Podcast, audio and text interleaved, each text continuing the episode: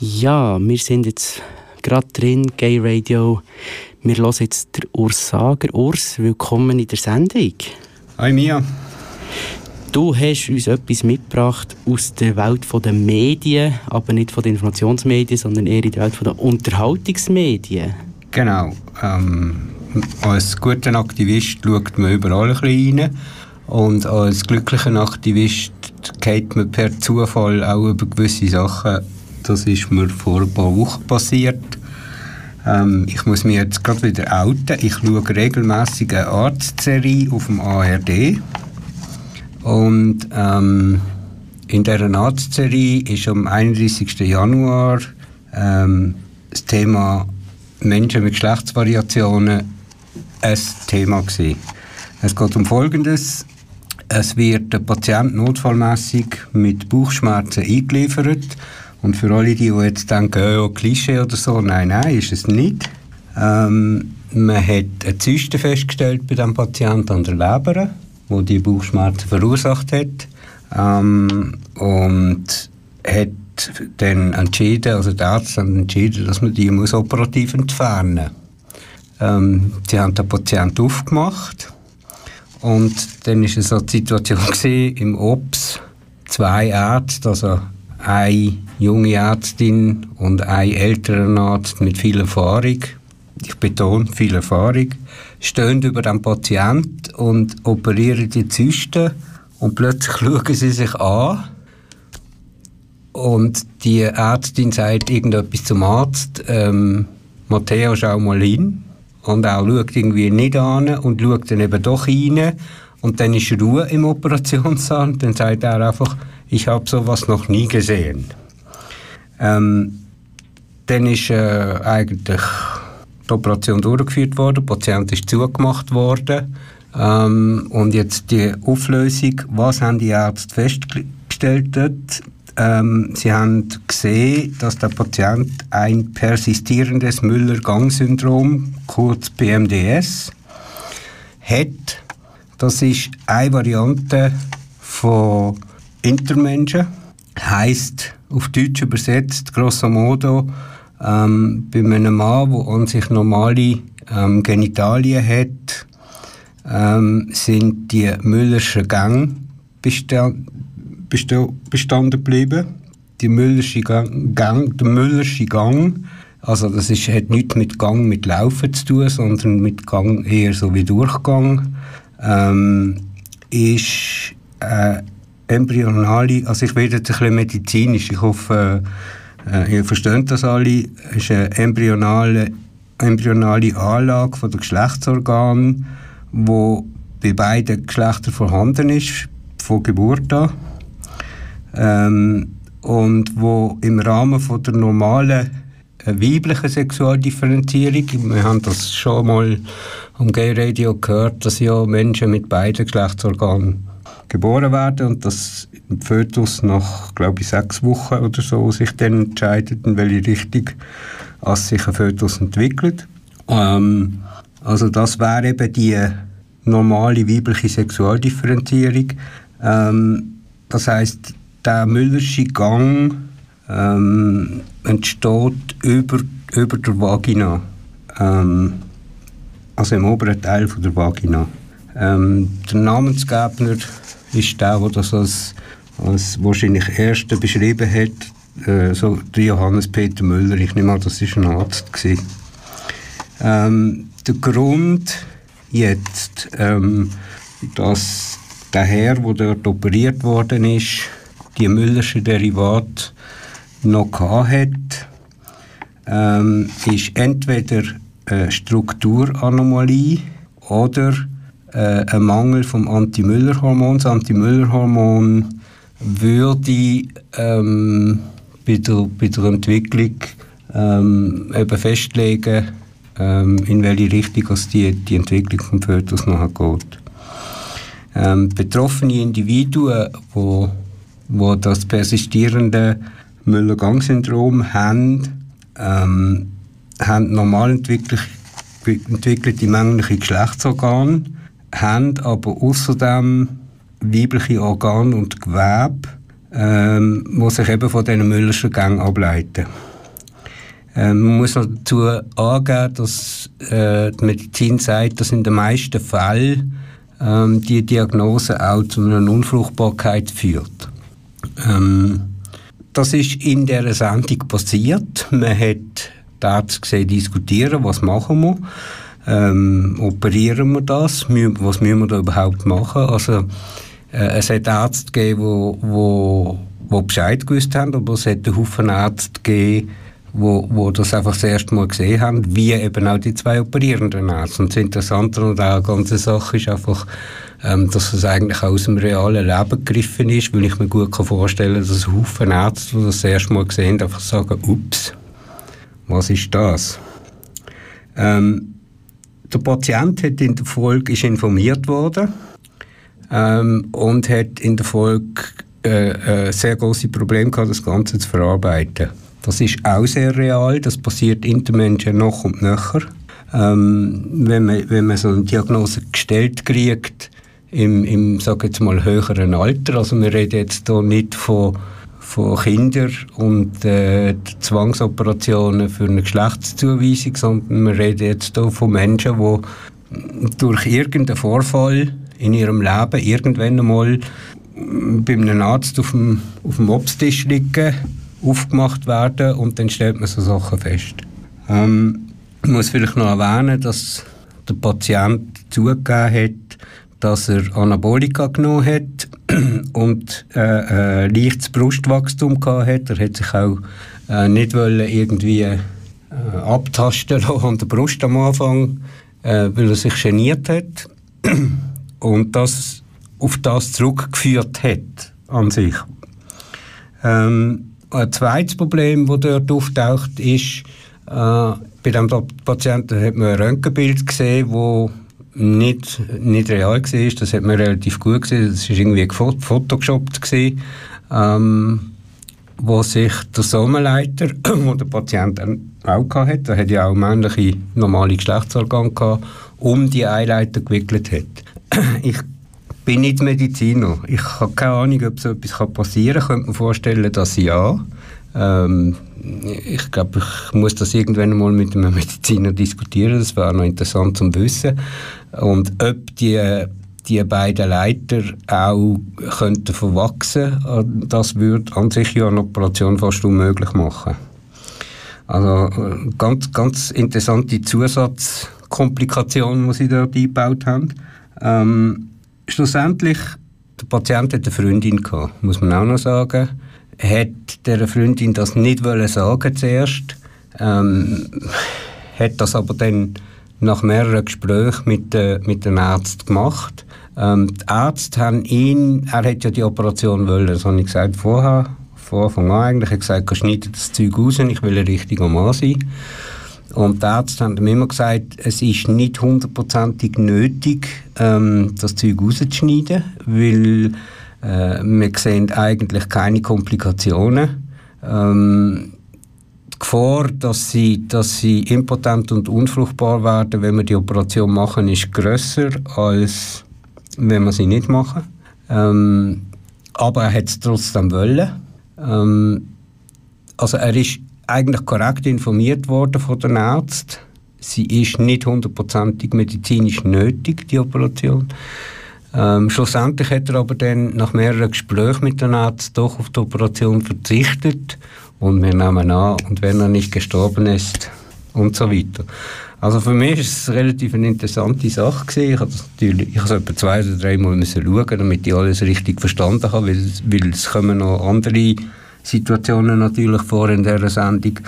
Aber es zeigt mir einfach, dass die Problematik von, von Menschen mit Geschlechtsvariationen immer mehr überall immer wieder auftaucht. Wir wissen, man hat das im Schweizer Tatort schon gehabt, wir wissen, man hat das in anderen Sendungen schon gehabt, in, in Serien jetzt, in dieser Arztserie, hat das quasi auch müssen kommen. Es hat auch quasi müssen jetzt gerade kommen, wo alle über Intermenschen reden, oder äh, vor allem in Deutschland natürlich auch, wegen der dritten Geschlechtsoption etc.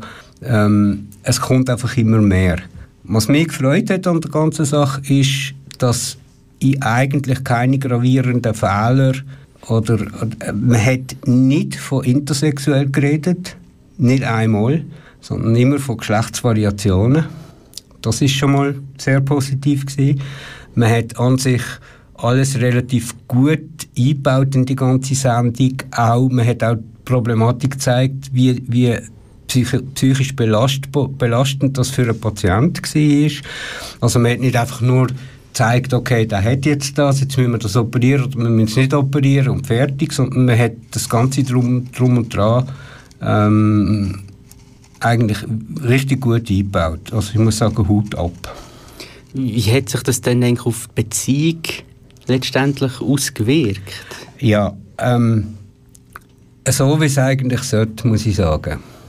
Also man kann natürlich in so einer Serie alles einbauen, aber ähm, die, die Freundin hat noch hat gesagt, wieso, also ich, der genaue Wortlaut weiß ich nicht mehr, aber wieso hast du mir das nicht von Anfang an gesagt, ähm, das ist nicht tragisch und auch sie hat ihm noch gesagt, schau, wenn das Risiko für eine Operation zu hoch ist, ähm, und du kannst so normal weiterleben. Mir ist das scheißegal. Ich liebe nicht deine Genitalien und ich liebe auch nicht dein Aussehen. Auch wenn ich gerne einen Mann habe, der gut aussieht, aber ich liebe den Mensch. Also von dem her, besser hätte es nicht können enden für ihn. Du hörst einen Podcast von Gay Radio. Besuch uns doch auf unserer Website auf gayradio.lgbt oder find uns auf Facebook, Twitter und Instagram. Und jetzt gehen wir ein bisschen ins Ausland. Dort gibt es Neuigkeiten. Urs? Ja, fliegen wir mal schnell nach Kalifornien. Ähm, Kalifornien hat äh, letztes Jahr im Ende August ähm, haben die staatlichen Gesetzgeber äh, ein Gesetz betreffend Recht von Intermenschen verabschiedet. Eigentlich äh, ist das genauer gesagt äh, eine Resolution gewesen. Der Autor äh, von, der, von der Resolution ist der Scott Wiener. Das ist ein demokratischer äh, Jurist, äh, Mitglied vom Senat in Kalifornien. Und er hat Intermenschen als a part of the fabric of our state's diversity bezeichnet oder wollen haben. Also Teil der Struktur der Diversität unseres Staates, heißt das auf Deutsch. Und verlangt auch, dass die Operationen, die gemacht werden für Geschlechtszuweisungen, verschoben werden. Er verlangt nicht ähm, explizit, dass sie nur verboten werden, sondern ähm, einfach dass man, dass man das, die Fälle genau anschaut äh, und einfach nicht operiert oder so lange mindestens rauszögert, bis das Kind äh, er sagt, until the child is able to participate in decision making, also bevor das Kind selber kann entscheiden, eigentlich Selbstbestimmung, wie wir das in der Schweiz auch gerne hatten. Äh, und jetzt, äh, Ende Januar, Anfang Februar, hat eben dieser Scott Wiener äh, äh, einen entsprechenden Gesetzesentwurf eingereicht äh, in, in Kalifornien. Ähm, und wenn der Gesetzesentwurf, wo eben die, die verschiedenen Teile drin sind, angenommen wird, über das wird jetzt debattiert, wenn das genau ist, weiß ich nicht, das habe ich nicht herausgefunden, ähm, war Kalifornien der erste Staat in Amerika, wo die Operationen explizit ähm, verbietet ähm, und der Betroffenen voll, voll, volle Selbstbestimmung garantiert. Das war ein Meilenstein. Ähm, auch, wie soll ich sagen, so ein, ein Tritt in Hinter vom Trump wahrscheinlich. Ähm, vielleicht folgen auch andere Staaten dem kalifornischen Beispiel.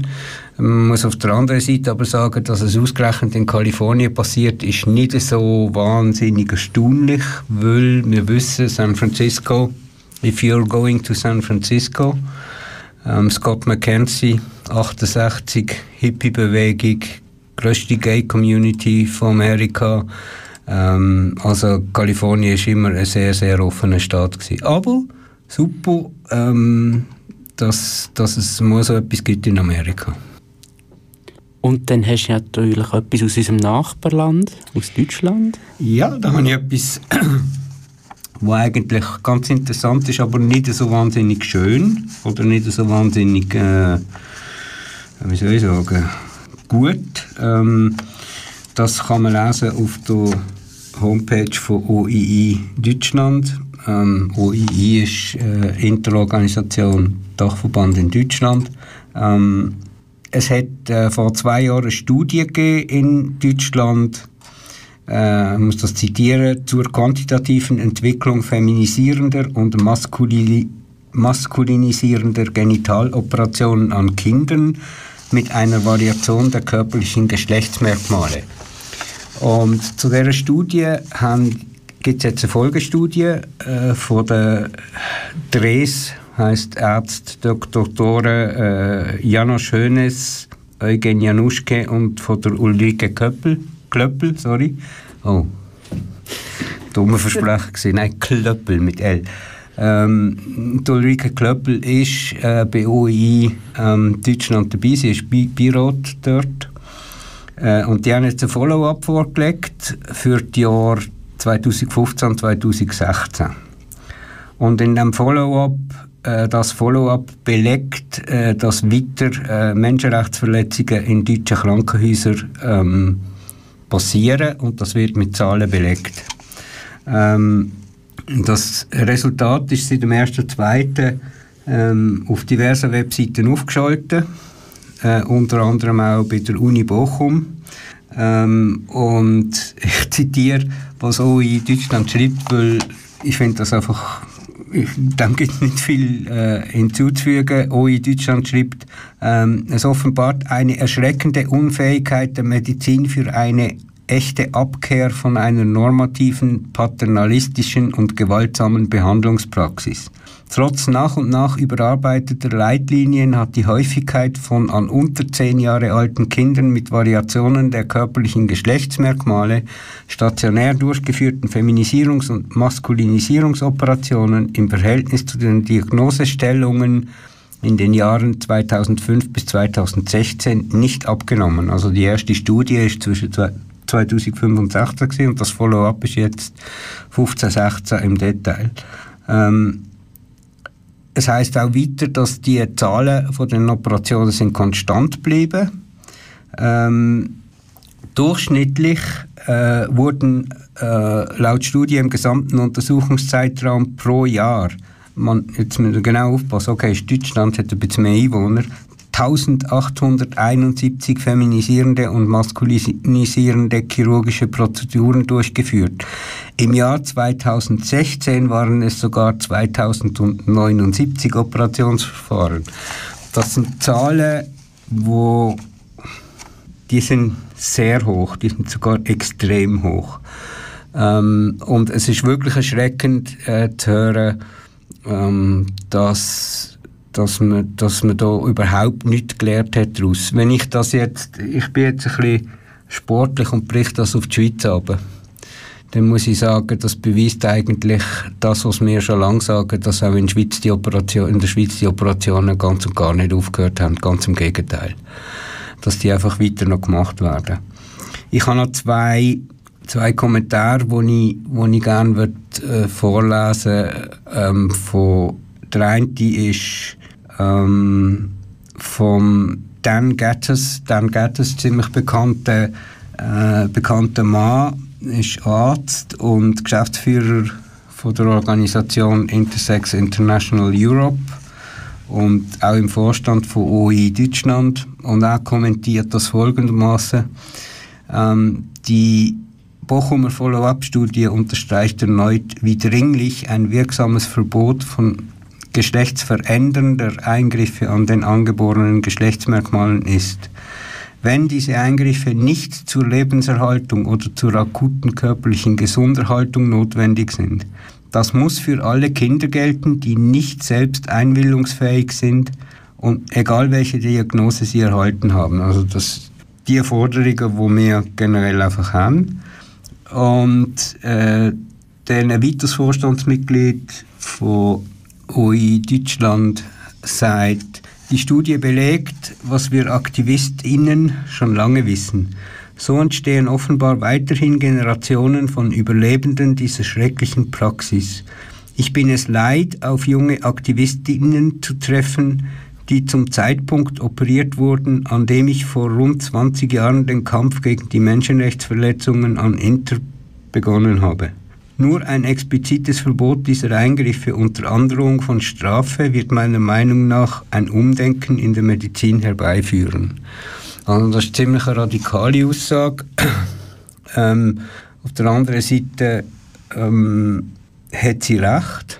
Ähm, wir waren das auch in der Schweiz ähm, und es steht in der Schweiz auch nach wie vor im Raum, ähm, dass die Verjährungsfristen dringendst müssen erhöht werden, und zwar 30 bis 35 Jahre, ähm, damit man auch die Chance hat, ähm, wenn man nachträglich erfährt, jetzt komme ich wieder zurück auf mein erstes Ding von dieser Arztserie, du kannst erst 20, 30, 40 sein, wenn du erfährst, ähm, was mit dir passiert ist oder was mit dir überhaupt los ist. Ähm, also die Verjährungsfristen müssen massiv aufgesetzt werden und ähm, jetzt äh, wird, ich, wird ich auch selber explizit, ich stelle auch ähm, gewisse Regressforderungen in den Raum.